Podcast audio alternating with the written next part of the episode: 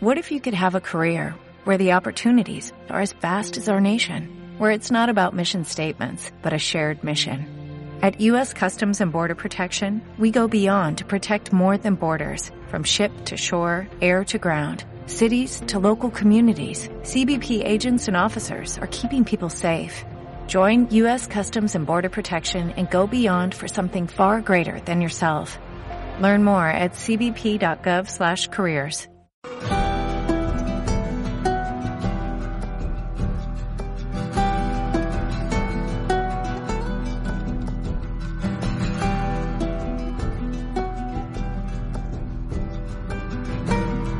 Muy buenas a todos, bienvenidos una vez más, una semana más, un episodio más a este podcast eh, de Last Sofá, el podcast que sigue la serie de HBO, eh, The Last of Us, y, y nada, seguimos una semana más, otro capítulo más, aquí estoy con mi compañero y amigo Eric Torres, ¿cómo estás? Hola, ¿qué tal Richie? ¿Cómo estás? Muy bien. Muy bien.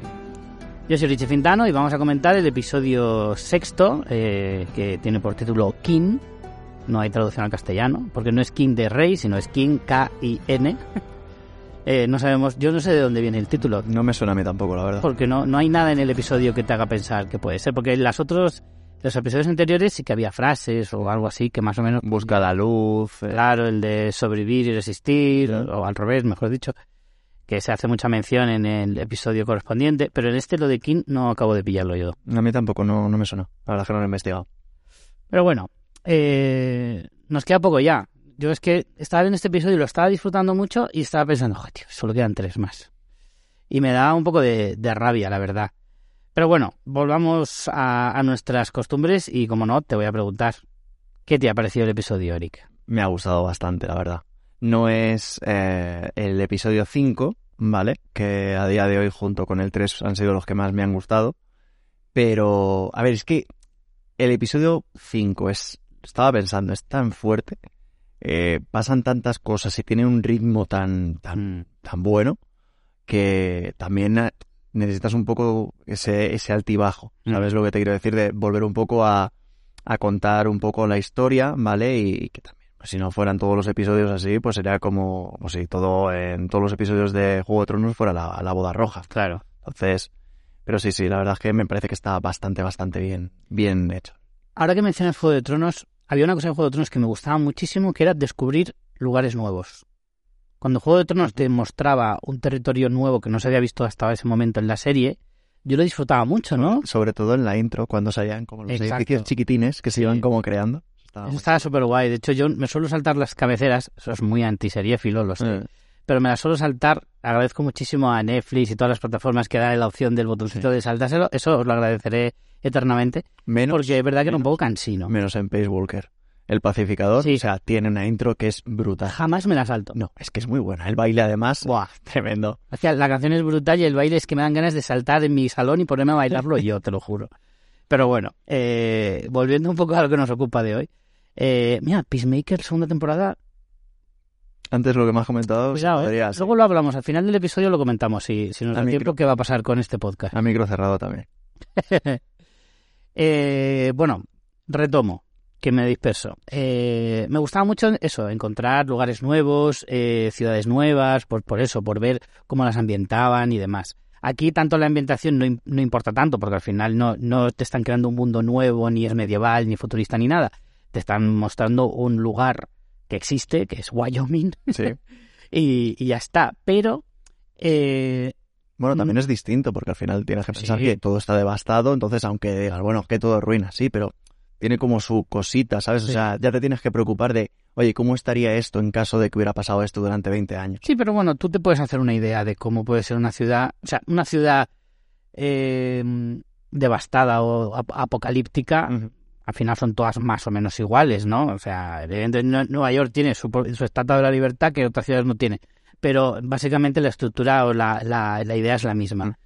Pero la cuestión es que dentro de la propia historia, si vamos cambiando de escenario, como que la historia parece que avanza más, que evoluciona más. Si tú te quedas a lo mejor tres episodios en el mismo sitio, si ahora nos quedamos tres episodios en esta eh, ciudad en Jackson, Jackson. eh, tres episodios, pues a lo mejor me da la sensación de que la historia no avanza tanto, ¿no? Pero esa, como es una historia de un viaje, Esta historia va sobre, sobre unos nómadas, en realidad, que son eh, Eli y Joel, y, y eso, que tú vayas viendo que van quemando etapas, cambiando de ciudad, eh, da más sensación de que la, de la historia avanza. Sí, no solo eso, también tenemos a que, al igual que, que los escenarios cambian, también los personajes que han interactuado con ellos cambian. Claro. Al punto de que la verdad es que realmente, quitando a Marlene, eh, y bueno, y bueno, Bill, en este caso que en el, en el juego sí que permanece vivo, pero aquí en la serie junto con Frank mueren, la verdad es que todo el mundo está un poquito de paso, salvo evidentemente ellos. Eso ya lo comentamos en los primeros episodios, que al final esta historia solo tiene dos protagonistas y lo demás es atrezo, incluidos los personajes secundarios. O sea, no hay personajes recurrentes, no va a haber personajes que vayan y, ve y vengan. Como mucho, Tommy es el único personaje que ha reaparecido en un futuro. Bueno, Marlene se supone. Marlene no la hemos vuelto a ver. Aparecerá quizá, pero de momento no ha vuelto a aparecer desde, desde el primer episodio. Entonces, teniendo en cuenta eso, de que es una historia de un viaje, es difícil volver a tener eh, personajes secundarios que vuelvan. Que a mí eso me gusta. O sea, me gusta que haya dos personajes que además son muy potentes, que ahora hablaremos de eso, y que luego los eh, secundarios varíen constantemente. Sí. A ver, también eh, hay secundarios, por ejemplo, como Tommy, eh, que evidentemente espero que, que, vuelva a aparecer, Marlene, que sí que pueden tener un poquito más de, de desarrollo, ¿vale? Aunque sean eso por todo el tema de, también de los luciérnagas, date cuenta que al final va, todo va de, de devolver o entregar, mejor dicho, a y a, al grupo de los luciérnagas, ¿no? Para que Mm. puedan hacer la, la cura y la investigación pertinente. Sí, hombre, lo que sí que es cierto que, por ejemplo, hasta ahora no hemos visto ningún villano. No nos hemos cruzado con... Bueno, la única villana, la, la de, de la AMBA. Es la única. Sí, la jefa de, de, sí, de, de los padres de, Matanzas City, que eso me encantó. Sí, eh, Kailin. Kailin. Sí. Pero vamos, que... Sí, que- pero un poco pero yo creo que va a pasar un poco lo mismo que con los secundarios buenos, entre comillas, ¿no? Que los villanos... Villa- villano de un episodio. Sí, van a ser villanos de, de, de usar y tirar, como quien dice, ¿no? Eh, no sé, yo creo que hay tiempo todavía para ver secundarios que sean más recurrentes, pero a mí de momento me gusta que sean un poco más eh, efímeros, ¿sabes? Bueno, vamos si quieres con la mandanguita. Hemos dado un salto de tres meses. Bueno, el episodio empieza con el final del anterior, justo, con ese momentazo con Sam y con Henry. Y con Henry. Y, y de repente pegamos un salto, tres meses, como digo, todo nevado, lo que significa que han, han, han dado muchísimo. Eh, Sí, date cuenta que el juego, o sea, el juego, bueno, el juego y, y la serie empiezan en verano.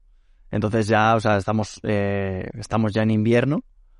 Y bueno, realmente, a ver, eh, verano. Coño, pero es el verano en el norte de Estados Unidos, que a ver, será un verano para verlo. Y, y claro, o sea, que ya como medio, medio año, ¿verdad? O sea, llevamos medio año ya. Desde que salen de Boston, hombre, no sé si Sí, pasado sí. medio año. Sí, sí que ha tenido que pasar yo creo que medio año, porque claro, o sea, date cuenta, si, si cuando digamos que empiezan a principios, vamos a imaginar a principios de verano, y nos estamos metiendo ya, eh, Pero sabemos seguro que son pri- primeros de verano. bueno, a ver, al menos en el juego cuando empezaba decía verano. Es que va por estaciones. ¿No empieza en septiembre? ¿No, no, no rememoran un poco que, que se han cumplido casi 20 años? ¿En algún momento de la serie? No hacen como el Día de la Hispanidad, o sea, simplemente empieza, empieza, o sea, ya te digo, el juego empieza diciendo verano, ¿vale? Mm. Eh, o sea, Es verdad. no hablan tampoco de una fecha, pero vamos, ya te digo, y además por, por cómo, también mira un poco en qué punto ya estamos en el episodio 6 y ellos han hablado antes de que llevan meses viajando, así que entiendo que sus buenos... en este episodio dicen es- concretamente tres año. meses. Es un año, porque en principio cuando termina el, el juego ya estaban como eh, primavera, ¿sabes? O sea, al final es, es un año. Es un, Más o menos un año, menos de un año yo creo, pero, pero vale. Mm. Eh, bueno, en cualquier caso, ellos han llegado al estado de Wyoming y ahora la cuestión es encontrar a Tommy y, y encontrar la información que puedan de quienes se encuentran. Y hay una primera escena que a mí me parece Sí. maravillosa. Brutal. Además, eh, Por eso te digo, secundarios como estos, dame los que quieras. la, la verdad es que está, está, muy, está muy chulo. A mí no te recuerda un poco el, el marido de esta extraña pareja de, de la cabaña a Wong. Sí, Un poquito, ¿eh? O sea, un poquito.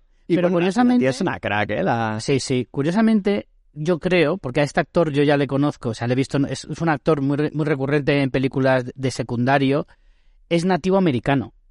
yo creo. Porque de hecho ha salido en varias. Que salió en American Gods. Ella también tiene pinta de ser Sí, ella también tiene pinta. Y eh, salía en la American tercera Gods, en American Gods sale. el, el chico, el hombre sí, hace precisamente de un dios navajo. Ostras, pues puede ser. La verdad es que yo, mira que la vi, la de American Gods, que además eh, la cancelaron, ¿verdad? Sí, sí, se canceló. Y la verdad, no, no me acordaba, pero si, si dices que salía Y salía también en la tercera de La Jungla de Cristal. Era uno de los policías. en la de Zeus. Sí, sí, sí, sí. O sea, es un actor bastante Conocido. bastante conocido y bastante, pues eso, recurrente Mm. como, como secundario. Y tiene un papel muy cortito aquí, pero con unos diálogos maravillosos. O sea, me parecen fantásticos. Eh, el rollito que tiene con la mujer, la mujer no podría ser más pachorra.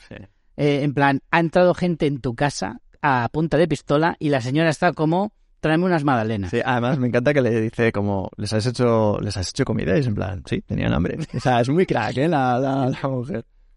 Además es que hacen como bromitas, se descojonan y es como, mira, es que si nos matáis ahora nos la pela. Además es que están como, o sea, están hablando casi de la muerte y se están descojonando en plan eso, como Sí. diciendo, eh, sí que hay un momento en el que se ponen serios, que es ya casi al final, pero todo lo demás es en plan, lo que tú dices, que, que les da igual y están como muy de cachondeo para, para un momento tan malo.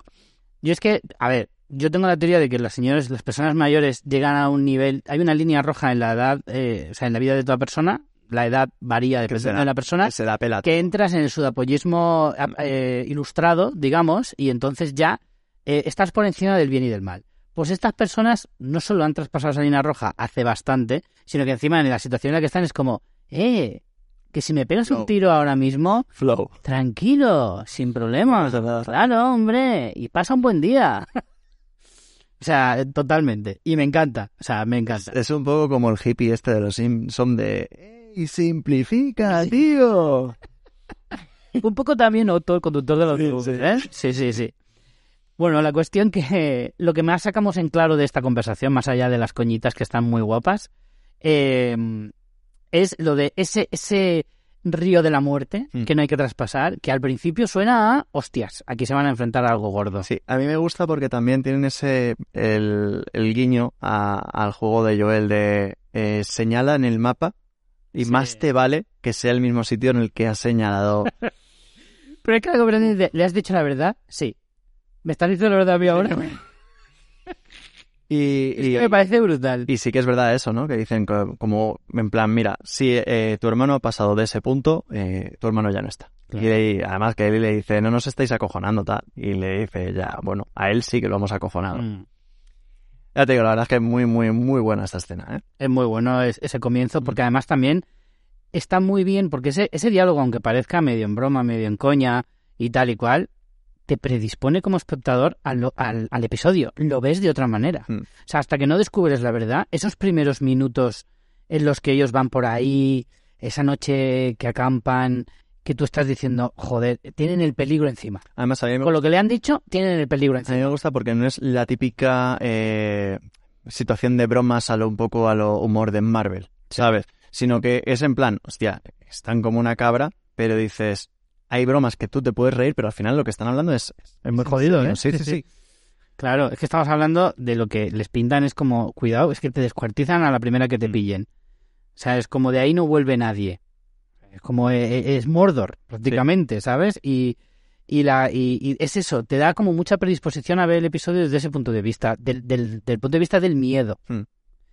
De hecho, yo los veía ahí acampando y yo decía, inconscientes, que el fuego lo ven, hombre, que haya oscuridad, te ven a kilómetros.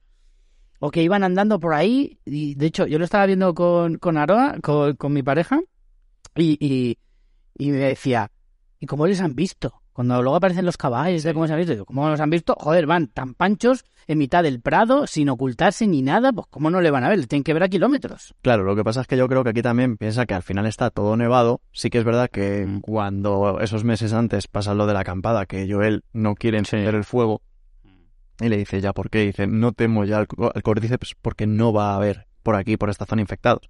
Pero claro, estamos hablando de, de noche, en un sitio que puede estar pegando un pele de a lo mejor menos 10 grados. Eso aparte. Claro, entonces, o sea, no te puedes tampoco poner, aunque tengan sacos de dormir, en plan, como si sacaras una quechua, porque te vas a quedar tieso. Entonces, claro, supongo que no les quedará más remedio.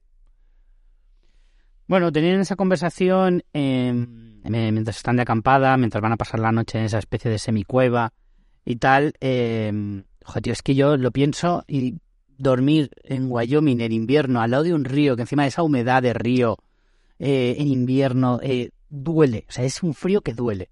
Eso es una cosa que, mira, le voy a poner una pega a la serie, no, no da esa sensación de frío. Y, y esas cosas se agradecen mostrarlas un poquito más.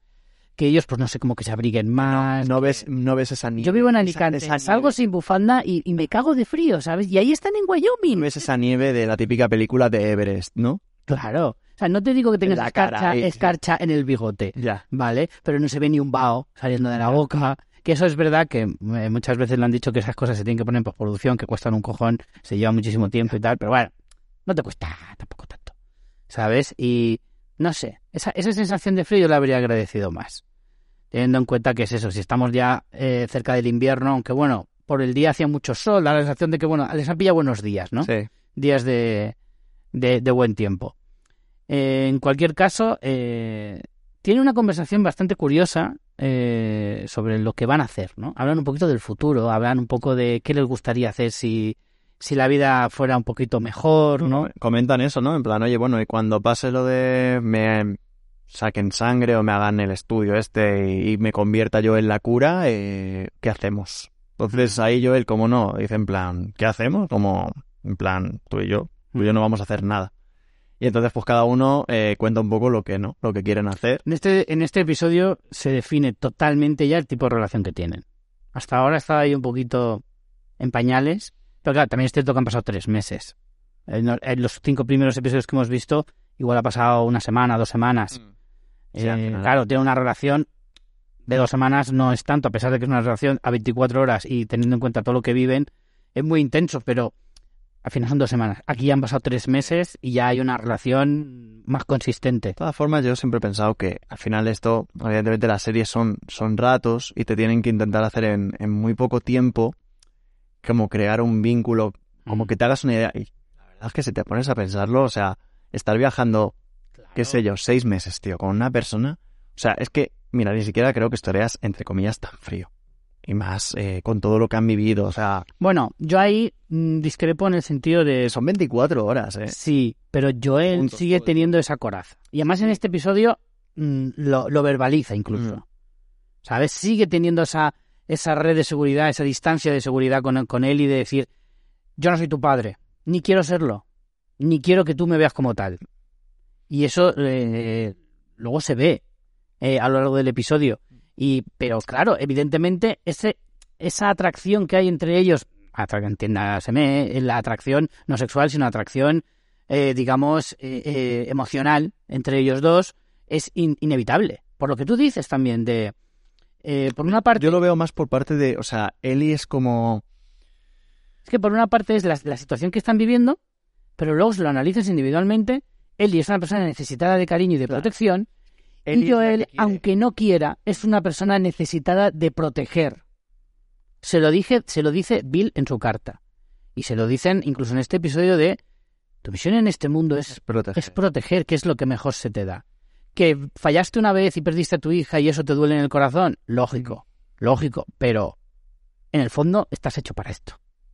Más o menos, esa es la conclusión que tú puedes sacar. También a mí me llama mucho la atención lo eh, ya nada más empezar el episodio ya te han mostrado dos tres veces eh, bueno porque en el juego eh, Joel en principio no tiene ningún problema de audición. Eso es algo que ha sacado la serie. Pero es que aquí no sé como que te quieren hacer ver eh, durante durante además ya te digo son pequeños detalles pero cuando salen de la casa de los de los ancianos estos de la primera escena de repente a Joel le da como ahí como un amarillo que Sí, se para y le dice, no, espérate, y que claro, y Ali le dice, oye, te está dando un infarto, ¿qué, qué te pasa tal? Y de repente como que se le pasa un poco, y luego lo mismo, o sea, él eh, se supone que iban a hacer un poco como la guardia, cada uno como un, un tramo, y se ha quedado Eli haciendo la guardia porque Joel se ha dormido. O sea, hay ese momento jubilado, Hmm. ¿sabes? De... "Ah", y es en plan, no sé, a ver, me sorprende porque realmente...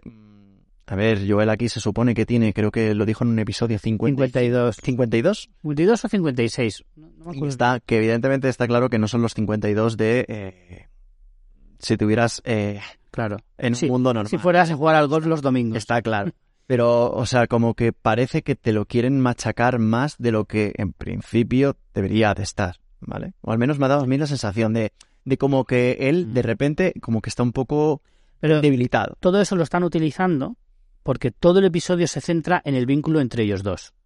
Yo creo que lo han utilizado más, sinceramente, porque por lo que va a venir ahora, que después comentaremos de cuando se encuentren con Tommy y tal, porque él como que se da cuenta, también pasa cuando, cuando pasa con Henry y Sam, él no se despierta, aunque hagan un Mm. poquito de ruido, tampoco Ellie. Pero no sé, yo creo que es como que la serie también te... como que la serie le quiera decir a Joel en plan, mira, te estás haciendo mayor para esto Mm. y debería de ser alguien más joven. Sí, pero eso se está utilizando por algo. O sea, eso no es gratuito. No se está haciendo simplemente para darle más, más fondo al personaje. Yo siempre te lo que digo, también que se está haciendo, yo, por lo que yo interpreto, se hace para definir mejor el vínculo entre ellos dos. Es decir, Ellie está mm, todo el rato viendo la posibilidad de quedarse sola y de hecho en el episodio anterior dice que es dice que lo que es su mayor miedo.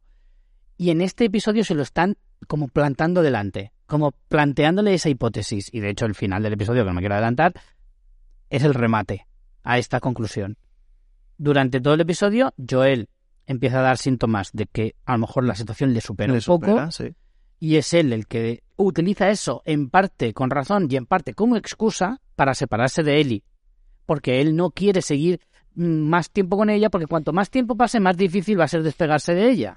Lo veo un poco cogido con pinzas. O sea, a ver, en- en te- quiero decir, o sea, que de alguna forma es como, inco- como inconscientemente. O sea, es Inconsciente no, o sea, él sabe, lo que dice es cierto, él tiene miedo de decir no doy la talla y por mi culpa esta chica puede morir y si muere yo no lo voy a poder soportar. el problema en todo caso es que él tiene miedo a que se replique la situación de 20 años de antes. Exacto. Pero que quiero decir que de repente esos chungos que medio, medio le dan y tal, y como que de repente se siente cansado Yo creo que es puro estrés. El estrés de estar, de estar todo el rato. pendiente de una niña Eso ya me de la que no quiere. Es que yo creo que De la, de la que no quiere estar pendiente, me refiero, no que no la quiera a ella, sí que la quiere. yo creo que ahí ya es que es un poquito también excusa de él. Yo ya te digo, por, por eso, por lo que te digo, tío, que al final son seis meses con una, con una persona que además es una persona que, tío, quieras o no, que te tiene que recordar a la fuerza a tu hija. Prefiero, y además, yo creo que hay una parte de él que evidentemente lo que quiere es, entre comillas, quitársela de en medio, porque es como, como una relación tóxica, pero al revés. O sea, en que lo que te está siendo tóxico es lo bueno, claro, Sí. quererla. Porque, claro, es algo que como No es que... que sea tóxico, pero le es perjudicial. Claro, Mejor o sea, le, tóxico que le, un poco per- feo. le perjudica en el sentido, claro, de que como que él mm, no quiere desenterrar unos sentimientos Sí, que evidentemente los ha metido muy al fondo por, Claro. Por el trauma. Al final es todo lo mismo, es el miedo. El miedo a la pérdida, el miedo a enfrentarse a otra situación que le destrozó en un momento dado de la vida. Y, y- y no, vamos, es que Volver solo nombrar el miedo- nombre de Sara ya le machaca. El miedo de volver a vivirlo. Exacto. En definitiva, eh, es lo que yo te digo. O sea, creo que esto se utiliza para definir ese tipo de relación que hay entre ellos dos desde el punto de vista de cada uno de ellos. Pero bueno, eh, ellos finalmente, pues bueno, siguen andando por estos parajes y llegan al punto de encontrarse con, con estos, eh, esta banda de vaqueros Sí. que nos lleva a una de las escenas más tensas del episodio, por así decirlo, porque es cuando, este, bueno, eh, miran el tema de si están infectados o no y, y qué puede ocurrir ahí. Aquí yo la verdad es que me quedé bastante sorprendido porque, claro, teniendo en cuenta que con el predictor Eli daba positivo, eh, yo digo, hostia, el perro este, claro, si, si puede oler el, la enfermedad, Pero tiene lógica pensar que si ella es inmune, la enfermedad no la tiene. Mm, Bueno, es inmune a los síntomas, pero, Pero es- o sea, pero afectada por así Puedes decir. entender que ella, por la razón que sea, el hongo en ella no vive, Claro, no pero- puede vivir. Bueno, eh, o, o sí, puede que de alguna forma, imagínate, el hongo sí que esté, pero esté como, em, ¿cómo se dice? Aletargado. Aletargado, justo. O sea, yo por ejemplo, una cosa que alguna vez me pregunté es, imagínate que Eli, en una pelea o en algo, muerde a alguien o, o araña a alguien. Podría ella tipo 28 días después. Sí, sí. ¿sabes? O 28 semanas después, si no me equivoco. Pero bueno, en fin, eso no ha sucedido, por lo que tampoco. La cuestión es que, pues nada, el perro eh, más termina. También parece un, un sistema Sí. poco fiable. Para, no, hay que. La típica escena de hostia, hostia, que la pillan, que la pillan. Ya. Bueno, aquí al final descubrimos que, que en vez de ser el río de la muerte, vamos a ir a la parte de Far West de Portaventura, Sí. ¿vale? Con Porque estos Coyote Dax. Eh, sí, o sea, me parece maravilloso llegar a este pueblo que de verdad eh, parece eh, el decorado de, de, de una peli del oeste en el que Almería. hay en Es el Almería. Far, Far West de Almería. Totalmente, totalmente. El Far West de Almería, donde vas, te hacen un espectáculo con, con eh, pistolas de aire comprimido y... Chicos, ro- rodeos. Sí. Pero hay un detalle que es que eh, en, en modo, en medio de ese parque temático vaquero súper chulo, con toda alegría, es- da la sensación de que están haciendo una horca. Sí, eh, además te lo iba a decir porque digo, no sé. A mí me chocó. Ese plano, y, y luego creo que es una especie de como de grúa o algo, pero parece. Debía ser, porque me parecía un poco raro en ese ambiente de domingos tan eh, chulo. También te digo una cosa, al final esto es una comunidad, pero a alguien se le puede ir la flapa Sí, y, totalmente. y- y, oye, si tienes que ajusticiarlo, pues nunca he sido muy amigo de las orcas Sí, en el sentido de que no- Pero hay maneras y maneras. Y Sí. ajusticiar a alguien es lo destierras o le pegas un tiro fuera de... claro, no, esto- no hace falta hacer una horca en la plaza del pueblo. sí, no, es- no hace falta tampoco como la guillotina para hacernos Exacto. una idea, pero bueno, en fin, yo qué A lo mejor no era una horca. Pero a mí me dio la sensación, al, al- al verlo, digo, hostia, están tan panchos haciendo una horca ahí. Yo creo que allí también son muy de, son un poquito de orcas, eh. O sea, como que les va un poquito el rollo este Como, ah, se han puesto de moda de nuevo. no sé, como el morbo Vuelve- de- Vuelven las orcas. Que además, también un poco como, además que creo que ya pasaba en algún episodio, en el, en el episodio 1 puede ser, cuando estaban en Boston, Sí. que habían ahorcados, tal como, también como para dar una, una lección a, en plan, si, si hacéis esto, vais a terminar así. Sí, sí, sí. Y ahí que se vea, Además es que eh, en ese episodio recuerdo que estaban como leyendo sus delitos y, y el, el- el por qué los estaban matando.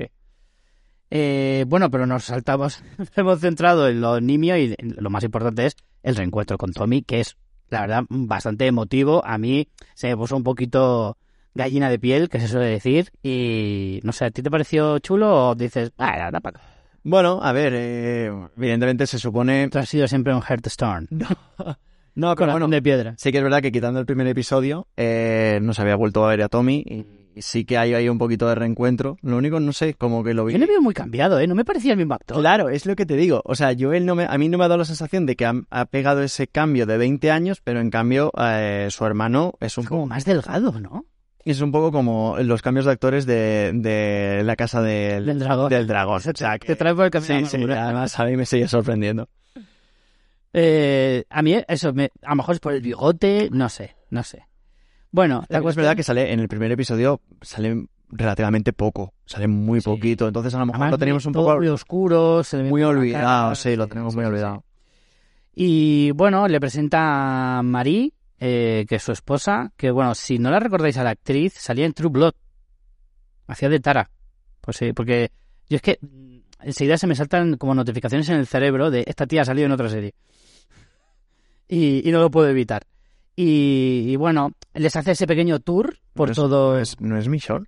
No, no, no, no. Ostras, pues me recuerda un montón, ¿eh? No, no, no, no. Es Tara de True Blood, seguro. Ajá. Michonne es Okoye en, en Black Panther. Y, y no, no, además, eh, Michonne es más alta, tiene los rasgos más definidos, tiene los labios súper gruesos. eh, se nota, o sea, hay bastante diferencia. La cuestión que, que bueno, les hacen este pequeño tour eh, por, Por todo Jackson. el pueblo, por Jackson, eh, este que dicen que ya existía Jackson eh, antes de- del fin del mundo y que bueno, que poco a poco pues han ido haciendo más grande esa ciudad, esa comunidad, eh, convirtiéndola en el Far West de Almería y, y bueno, la verdad es que da la sensación de que se vive de puta madre ahí, dan ganas de irse de vacaciones. La verdad es que eh, parece bastante la parte de Portaventura, ¿eh? O sea, Total, ¿eh? Es como esto en Aspen, ¿sabes? Que es un, un lugar de, de esquí de eh, Estados Unidos que sale en muchas pelis. Además, la verdad es que si, que debe ser como el vaqueira de Estados si, Unidos. te, si te paras, es, es un poco, parece que como que has cambiado de serie. Es como que has cambiado los decorados completamente y no, o sea, pones este trozo en cualquier otra cosa y no, si dices que hay un, un holocausto de estos en plan, pues eso de fin del mundo y tal, no lo parece porque es en plan comuna y están todos ahí guay. Es literalmente eso, una comuna. De hecho, hablan de que son comunistas. Sí. Que de hecho yo estaba hablándolo con Aroa, en ese- eh, viendo y dice, "Bah, prácticamente son comunistas. Y justo en ese momento dice, sí, somos comunistas. y, y es tal cual, porque al final eso, son una comunidad que todo el mundo aporta. Digamos que el dinero no existe, se existe el trabajo como moneda de cambio, por así decirlo. Eh, también es que esa, ese, ese- esa ideología funciona cuando eres una comunidad relativamente Pequeña, pequeñita. Sí, esto Puede ser muy democrático, con un consejo, no, no hay un líder, sino un consejo, eh, que todo se vota y tal, claro, pero cuando ya empiezas a crecer y eres muy grande, hay un momento del episodio eh, pasa más adelante, en el que Joel le habla de cómo era Estados Unidos antes de, Sí. de- y decía, era un país demasiado grande. Y ese detalle, Demasiada gente. no, pero dice, era demasiado grande como diciendo, era muy No se difícil. puede gestionar. Claro, no se puede gestionar un país tan enorme eh, si no es... Y luego lo pensé y dije, hostia, es verdad, el único país así de grande democrático es Estados Unidos. Y digo democrático entre comillas. Pero Rusia, China, India son países donde la democracia, eh, en fin, eh, brilla por iglesia. Entonces, eh, claro, tú lo piensas y dices, pues en cierto modo tiene lógica, ¿no? Porque es como, no se puede controlar democráticamente a tanta gente. Es muy difícil. Lo cual Es es, muy complicado. lo cual es un poco triste. Sí, desde luego, desde luego que sí. No nos vamos a meter más en política. No, no, no, no. Pero vamos, que el detalle de, de lo del comunismo me, me, me llamó la atención. Bueno, luego hay varias conversaciones, se nombra a Tess, eh, este, Tommy le pregunta, Joel no le di- no dice nada, le miente, dice que está bien. Es que teniendo en cuenta que es su hermano y que, bueno, que hayan tenido pues sus Sí. diferencias, tal, no. Aquí la verdad es que me sorprendió porque se lo podía haber dicho. y Bueno, más a- luego más tarde se lo dice. Sí, Le explica un poco la situación cuando le cuenta toda la verdad sobre Eli y, y dice un poco cómo es la situación. Mm. Sí, porque claro, a, a, a Tommy eh, le choca un poco. Primero que haya ido, porque se supone que, bueno, luego sale también el tema de, de por qué se han dejado de, acordaros, Mm, que no Joel, se comunicaban. todo lo que, digamos que el final, todo lo que él pretendía era llegar a, a donde estaba Tommy porque habían dejado como de comunicarse por radio. Tommy de repente había dejado de emitir, eh, que aunque eso es distinto, eh, al final todo había sido como por unas baterías, ¿no? Para poder moverse en coche y tal, lo cual al final también terminó sucediendo sin, sin ayuda ni de los luciérnagas ni de nada. Y bueno, y por eso también están un poco así tensos, ¿no? Porque claro, le ha dicho, oye, ¿por qué me has dejado tirado? ¿O por qué no has dejado de, de hablar conmigo? Pero... Bueno, de hecho, ahí hay un poco de Sí. resquemor por parte de Joel, porque le dice, por eso, o sea, claro, Marí no te deja usar la radio y por eso no he sabido de ti. Claro, y es en plan, claro, él, eh, Tommy le dice que claro, que es que si se lo dicen a más gente puede ser peligroso. Es lo que te decía de claro, autoprotegerse. sí. Tiene lógica, ¿no? Tiene lógica porque cuanto más te abres, más fácil es que te entren indeseables, como ellos mismos los nombran. Y por eso hacen ese río de la muerte, que al final todo se va uniendo. Y dices, sí, existe ese río de la muerte, pero no es tan feo como tú te crees. Ahí solo va la gente que se lo gana, por así decirlo, que se lo merece. Gente que viene aquí y no, no quiere una comunidad, sino que quiere quitarte lo que, lo que es tuyo. Yo de todas formas, a ver, me parece un poco pues eh, guionazo en el sentido de, mira, es mi hermano, eh, las hemos pasado putas, hemos hecho de todo, que además ya lo han dejado claro en un par de episodios, Sí. han dicho que, que bueno, que tuvieron, lo vuelven a decir, que tuvieron que sobrevivir como pudieron, o sea, que han tenido que hacer auténticas barbaridades y sinceramente por muy mal ¿Es que llegaremos a ver eso? Que la serie nos mostrará un episodio de flashback donde veamos qué cosas hicieron. yo se lo si lo, Lo hiciera- nombran demasiado, ¿eh? si lo hicieran eh, bienvenido sea porque a mí ya sabes que todo lo que añadan al lore vale a todo lo que es esa historia ese universo que no hemos visto en el videojuego aunque sea entre comillas inventado eh, a mí me mola pero no no creo que oye, Yo no lo descarto. si lo hacen genial No lo descarto porque haría, nos pondría un reto a los espectadores, ¿sabes? Porque empezaríamos a ver a Joel como no un tío que te cae súper bien, que ya te lo han contado y sabes que está, pero no lo has visto. Ahora estás viendo la parte buena de él, su pasado y tal. Y, pero como no sabes realmente, si tú ves a Joel matar a un chico inocente, no uno que te ha intentado matar a ti, te dices en parte por hasta ahora todo está justificado no. Que tú seas el que le pone la trampa Mm. a uno que viene y con buena fe te quiere ayudar y tú te lo cargas para quitarle la comida. bueno Habrá que ver eso. para sobrevivir al final pero bueno al final están matando a alguien que es inocente Exacto. Que es mucho sobrevivir, pero también es un poco autoengañarse. sí ¿eh? Porque al final eh, sí es sobrevivir, pero ¿a costa de qué? Una cosa es que alguien te intente robar, eh, tú te defiendas, lo mates y le quites lo que tenga. Y otra cosa es que tú, eh, a sabiendas, vayas a por alguien que, que no te ha hecho nada. Es que son cosas que cambian mucho. Ya, pero Richie, esto es un poco como cuando en el primer episodio eh, ellos están huyendo ya en la, en la famosa escena, ¿no? De la camioneta y de repente hay ahí una pareja con un niño, una Sí. niña y le dice Tommy, eh, Joel, no vas a parar y le dice, ya vendrán otros. Mm. Es en plan, a ver, al final, Pero una cosa es no ayudar y otra cosa es cargarte a alguien. O sea, hay una diferencia. sí, pero bueno, eh, al final también es un poco el, lo primero soy yo. Sí. En el sentido de que al final no olvidemos que estamos en un mundo posapocalíptico y esto es, eh, mira, Sálvese quien puede. claro. Entonces, Pero que bueno, no se justifica. no y se yo puedo justifica. entender el que no quieras ayudar a otros porque verdad. te pones en peligro tú. Vale, eso lo entiendo porque es autodefensa. Y otra cosa es que tú, mm, ya sé que pasas hambre, ya sé que hay que Ah, sobrevivir, Habría que ver también, habría que matar a otro para quitarle su comida. Sí, sí, está claro. Pero bueno, habría que ver también la situación, que evidentemente no lo defiendo, pero... Pero eso a mí me gustaría verlo. Y poner en contexto eso tan feo, porque hasta ellos lo condenan. O sea, Joel le dice a Tommy, me estás juzgando por lo que hice. O lo que hicimos. Marie, luego Sí, cuando sí, tiene la conversación con Ellie, le dice algo así como, Tommy es inocente porque se dejaba llevar por Joel. Que eso es también tener un poquito de morro. Bueno, pero porque al final es la pareja de es la pareja de Tommy y ella se monta su historia, porque a ver, va a defenderlo entre comillas o va a intentar decir, no, es Sí, que pero lo defiende atacando a Joel. Bueno, y pero diciéndole a Ellie, cuidadito con quien te juntas. porque al final Joel, eh, digamos que era el mayor y era quien seguramente tomaría las peores decisiones. Sí. Las decisiones no peores, sino que también Más las- importantes. las más duras. Sí, sí, los importantes. Pero bueno, a ver, estamos mezclando un montón de conversaciones. pero bueno, más o menos eh, es, es el contexto en el que se mueve todo este rato del episodio. Todo Sí, que hay, este- hay esas fricciones entre Joel, Tommy primero por eso, en Mm. plan, oye, me has dejado tirado, nos me has dejado de comunicarte, yo no sabía si estabas vivo o muerto. Encima, en parte, este viaje lo he hecho para reencontrarme contigo.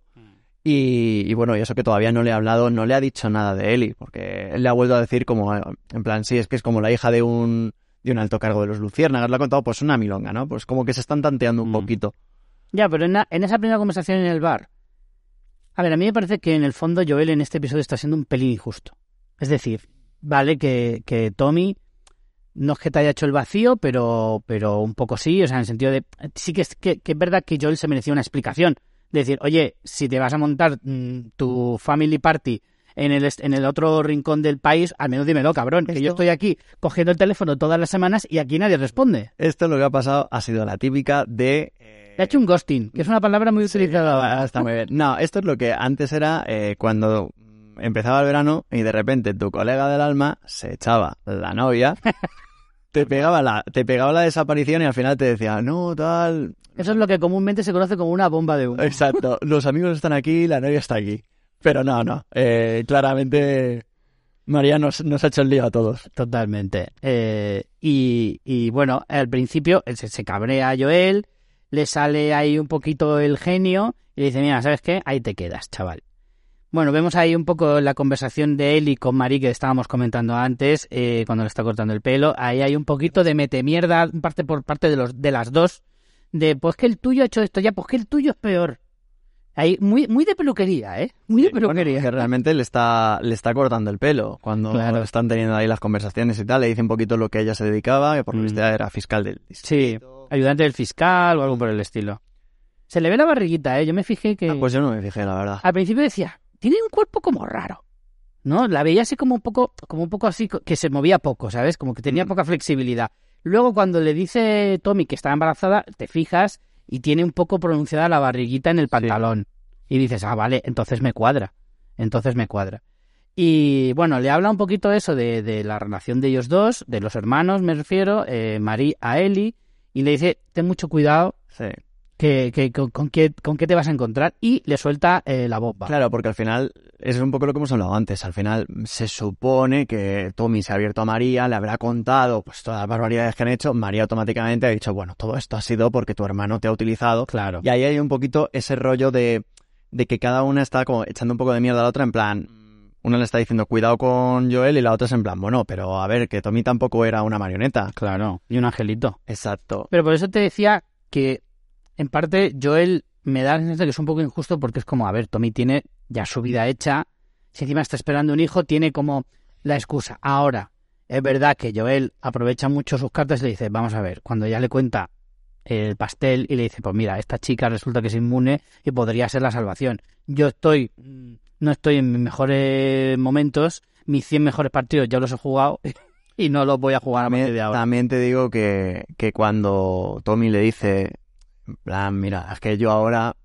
voy a jugar a las casitas, que está en todo su derecho, Por supuesto. por supuesto, yo creo que también ahí es un poco la amargura de Joel, porque quieras o no, no es que no se esté alegrando por él, que evidentemente me imagino que sí, de ahí que, oye, se ven, se abrazan y tal, Pero es ese pesar que tiene Joel de, vamos, creo, de que él ha perdido lo que Tommy va a tener. Ya. ¿Sabes? Sí. Que no es culpa de nadie, evidentemente no tiene...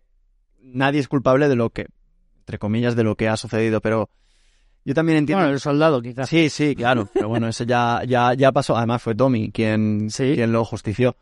Pero, De hecho, Joel no estaría ahí si no llegase por Tommy. por supuesto. Pero claro, es, es, también es un poco el, el punto de vista de Joel y puedes llegar a Sí, pero, empatizar, sí. pero es un punto de vista un poco cerrado. Es decir, no te puedes cabrear. No te puedes cabrear porque Tommy haya rehecho su vida. Te puedes cabrear porque no se lo haya dicho. Pero no te puedes cabrear porque haya hecho su vida. Y de hecho, encima Tommy te muestra la mano y te dice, chico, quédate, vive la vida como Dios manda aquí, que se vive muy bien. No lo pases mal. Porque es que luego hay una cosa que yo no entiendo, que es cuando Joel le dice, llévatela tú y tal, da la sensación de que Joel se va a dar media vuelta y se va a pirar a otra vez a Boston. Y a ti en Boston, ¿qué se te ha perdido? Si ya ni siquiera está Tess, que vas a ir ahí a vivir de puta pena limpiando alcantarillas, no cuando aquí podrías ser carpintero, o mira, no eres contratista, dedícate a hacer casas, dedícate a lo que tú sabías hacer.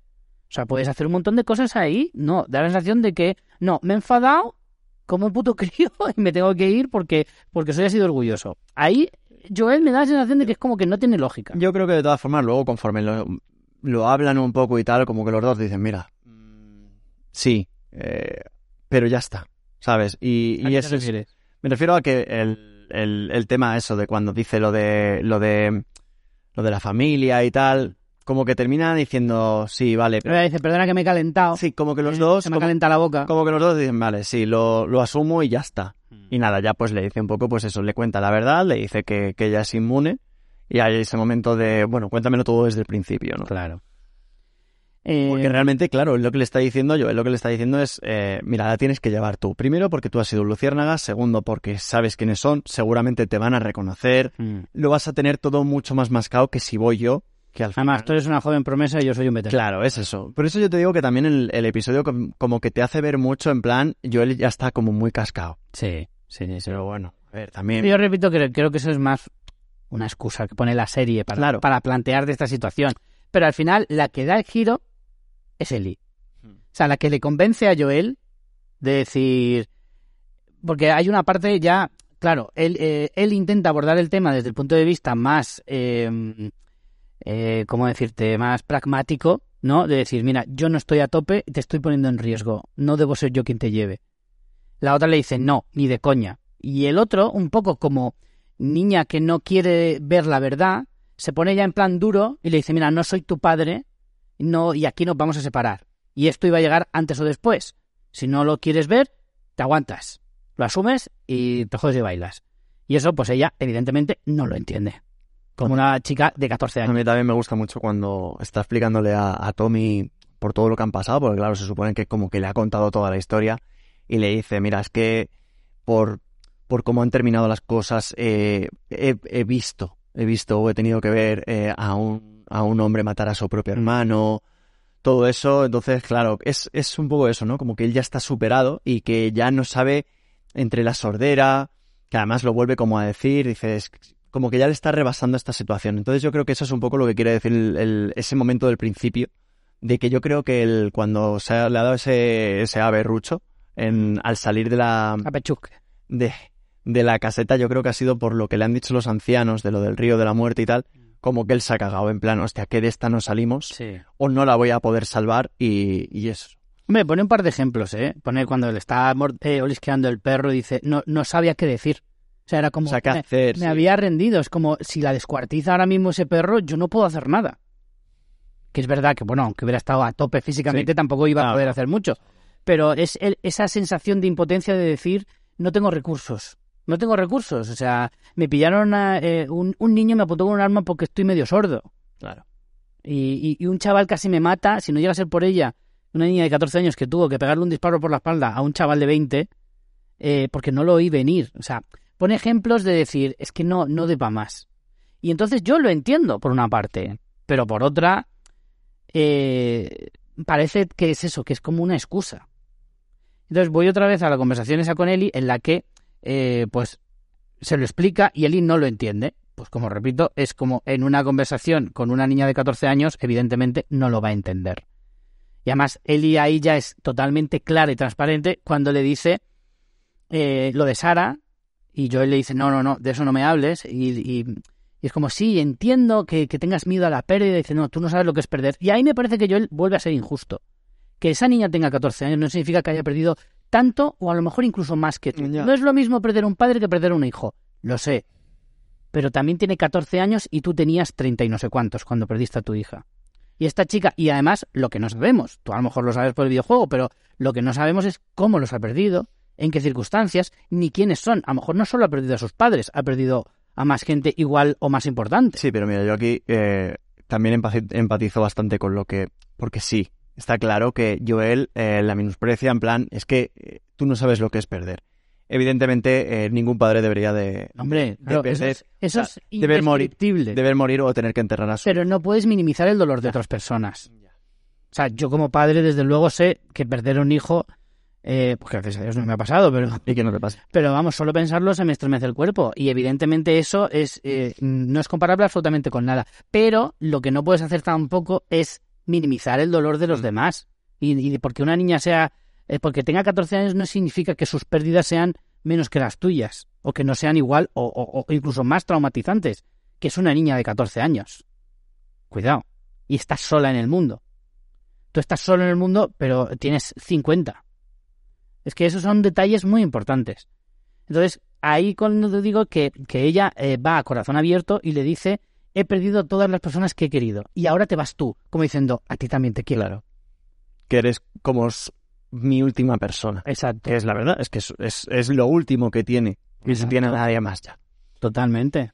Sí que es verdad que eso parece que... Y además va un poco, o sea, si por lo menos la dejaras allí, que sabes que la van a tratar bien, la van a cuidar, no, te vas a, vete tú a saber dónde, vete tú a saber lo que te encuentras por el camino y vete tú a saber que te encuentras allí. Y que al final es Tommy, que sí, que evidentemente, eh, por muchas cosas buenas que pueda tener, que no lo pongo en duda, al final es un completo extraño. Tal cual. Y que al final, en un momento determinado, eh, quizás no, eh, no va a anteponer a él y que a sí mismo para, por ejemplo, salvarse el pellejo, pues porque, por ejemplo, entre otras cosas, va a ser padre. Igual si en un momento dado se ve acorralado o pasa cualquier cosa, puede llegar el momento en el que diga, mira, aquí te quedas, yo me piro.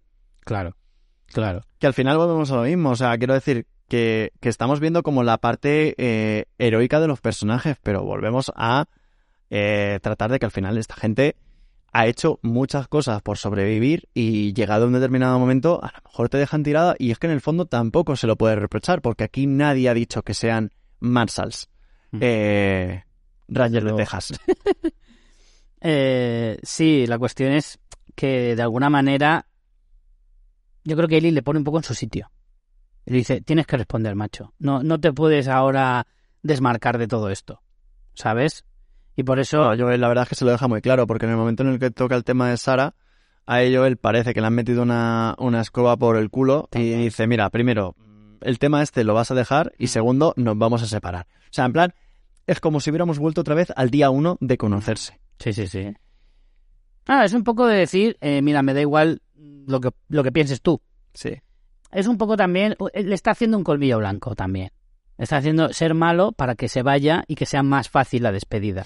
Más fácil la despedida en un Sí, cabreo. Tirarle, que- tirarle la piedra en plan para que... Sí, sí, sí. Eh, es un recurso muy utilizado eh, eh, a lo largo de muchas, muchas, muchas series. Pero al final eh, se diluye. A la escena siguiente ya no te lo encuentras ahí en el establo diciendo que va a mangar un caballo. Eso, eso, es un, eso es un guiño, pero eso es un guiño al videojuego porque evidentemente han cambiado muchísimo. Aquí lo han, lo han condensado todo mucho. Eh, lo que pasa es que cuando, cuando habla eh, Tommy con María, eh, se lía un poco porque claro, María dice, ¿cómo, ¿cómo te vas a ir? tal Y encima pilla a Joel, todo esto, él y escuchando y en, en la cara, o sea, la típica conversación incómoda de, de o sea, discusión incómoda de, de pareja. Y se le acerca a María y le dice, como le pase algo a mi marido, es tu culpa y te voy a hacer responsable. De hecho, hay un momento Pero Es que eh, hay una conversación que se saltan. O sea, esa conversación que- que has descrito da la sensación de que tiene lugar porque no la hemos visto.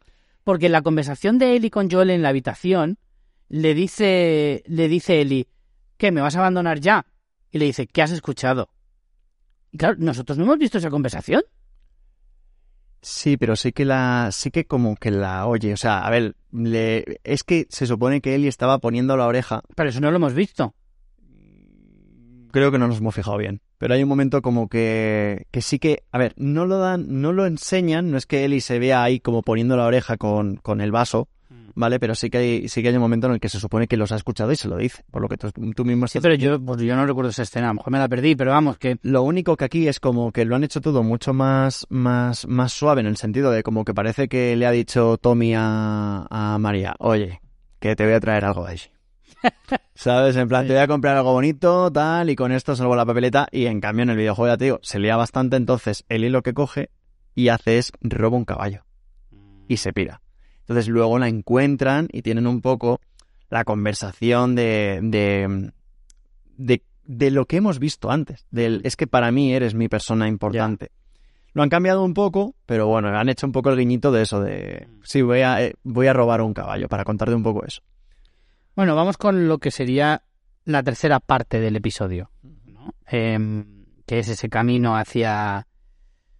No recuerdo a qué ciudad se, se supone que Van, dirigen. van a ir a, a la Universidad de Colorado, ¿puede ser? Sí, pero la ciudad la llegan a decir, pero no, no la recuerdo bien.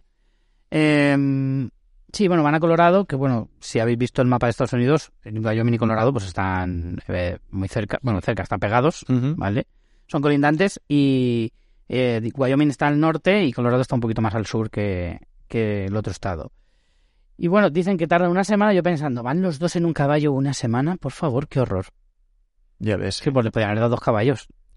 Que también, bueno, imagino que los caballos son muy valiosos, pero, joder, yo qué sé. También es verdad que al final es un adulto con una niña, entre comillas, igual para también para la hora de huir, si hay cualquier movida, Sí, puede ¿sabes? ser, puede ser. Puede ser Pero un vamos, lío. Yo lo veía y decía, mira qué horror, qué agujetas tienes que tener al cabo de dos días. Eh, bueno, en el, por el camino tienen bastante conversación, eh, lo de se enseña a disparar, no hay así nada muy relevante, hablan pues eso, un poquito de, de lo que hablaba antes, de cómo era el mundo antes eh, y cómo, cómo va cambiando. Aquí es donde yo creo que en esa, en esta parte de- del episodio era cuando tú decías lo de que se hablaba un poco de la sociedad y Claro. Le habla sobre el fútbol americano, que eso también eh, me, me hace gracia, ¿no? Porque, pues eso, claro, son tantas horas de viaje que de algo tienes que hablar.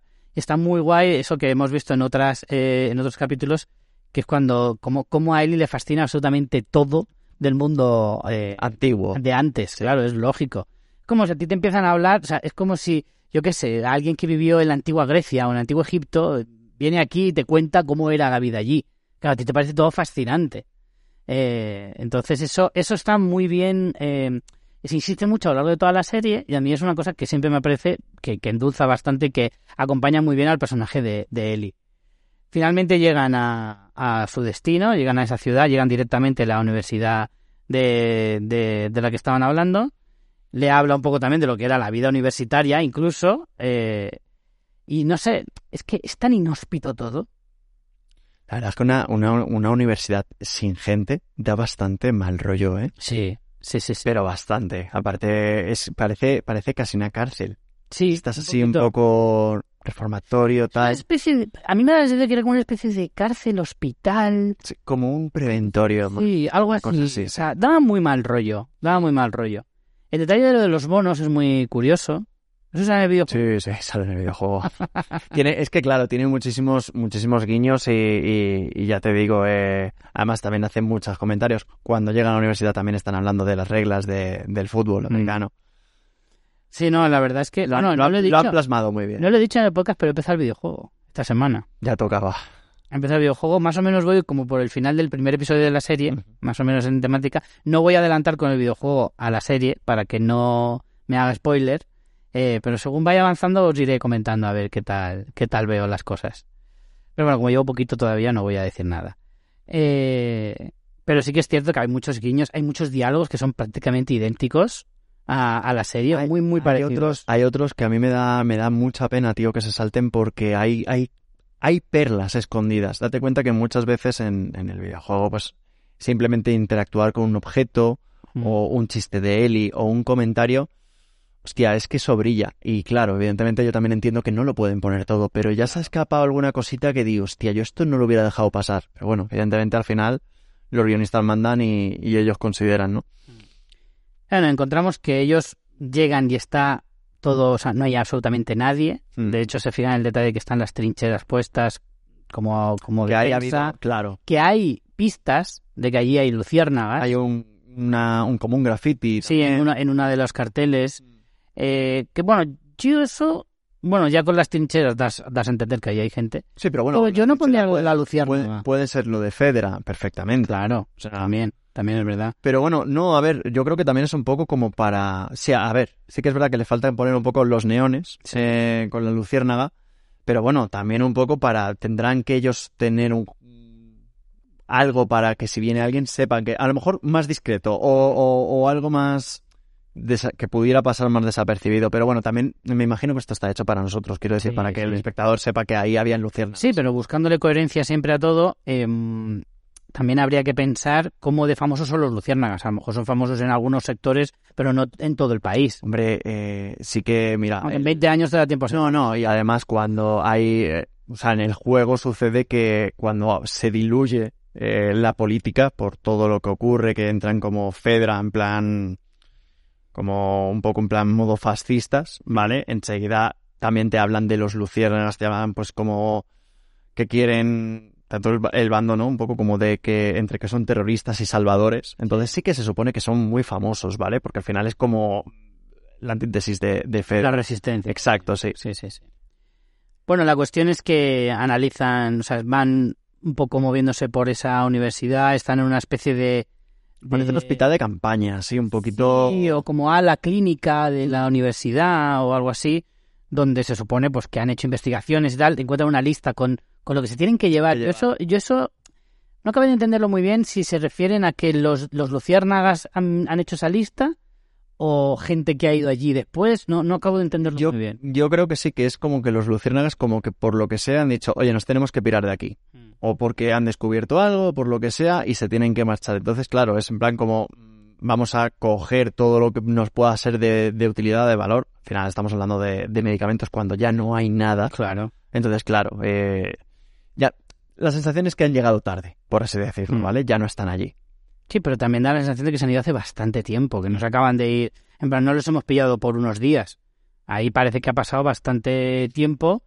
Y bueno, lo que encuentran es un mapa que les indica a lo mejor un posible sí. Salt Lake City, un posible eh, destino al que ir después de, de este fallido intento de, de encontrarse con, con gente. Que siempre Que curiosamente se les vuelve contra porque con gente se encuentran, pero no los que ellos buscan. Además, siempre eh, parece que el, el punto siempre es como el centro de un mapa, ¿eh? O Siempre. sea, siempre es la capi.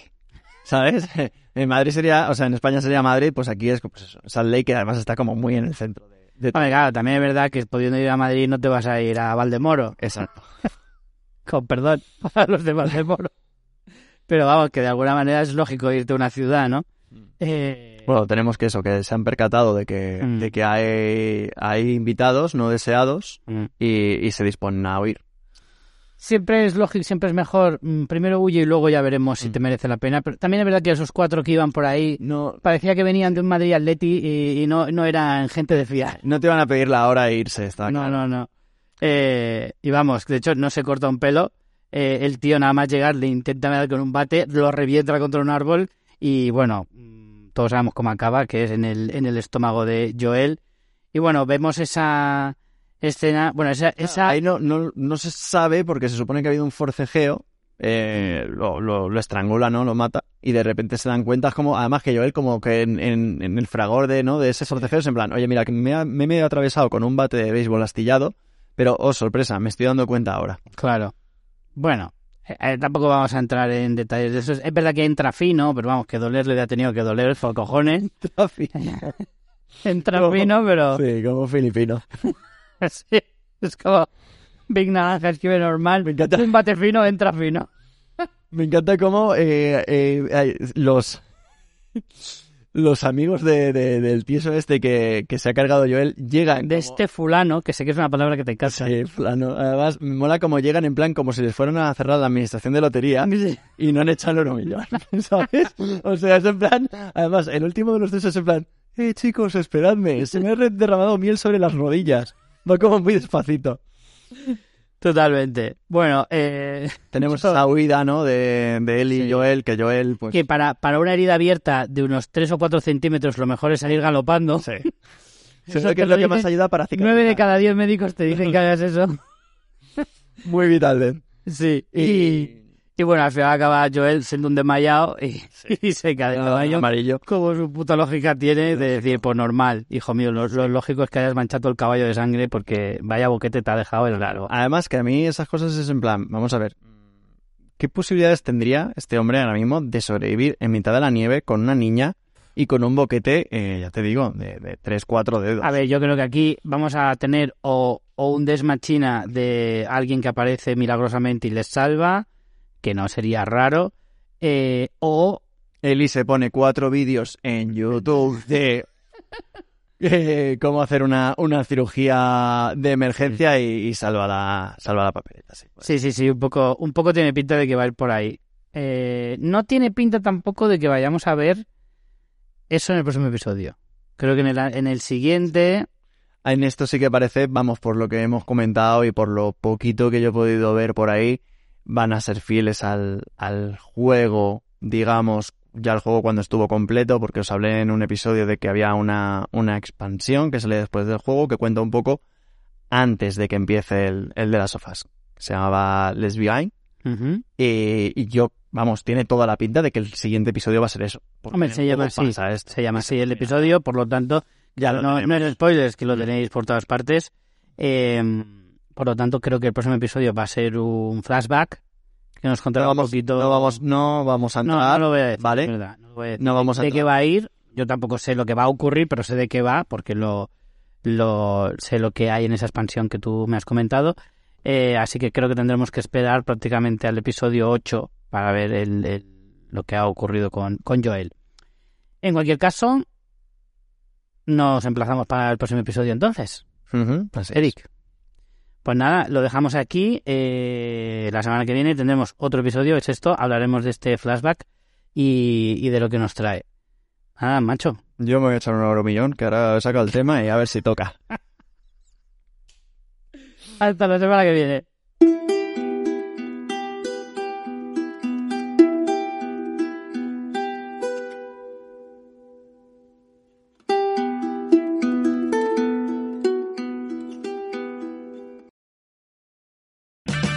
O'Reilly Auto Parts puede ayudarte a encontrar un taller mecánico cerca de ti. Para más información, llama a tu tienda O'Reilly Auto Parts o visita oreillyauto.com. O'Reilly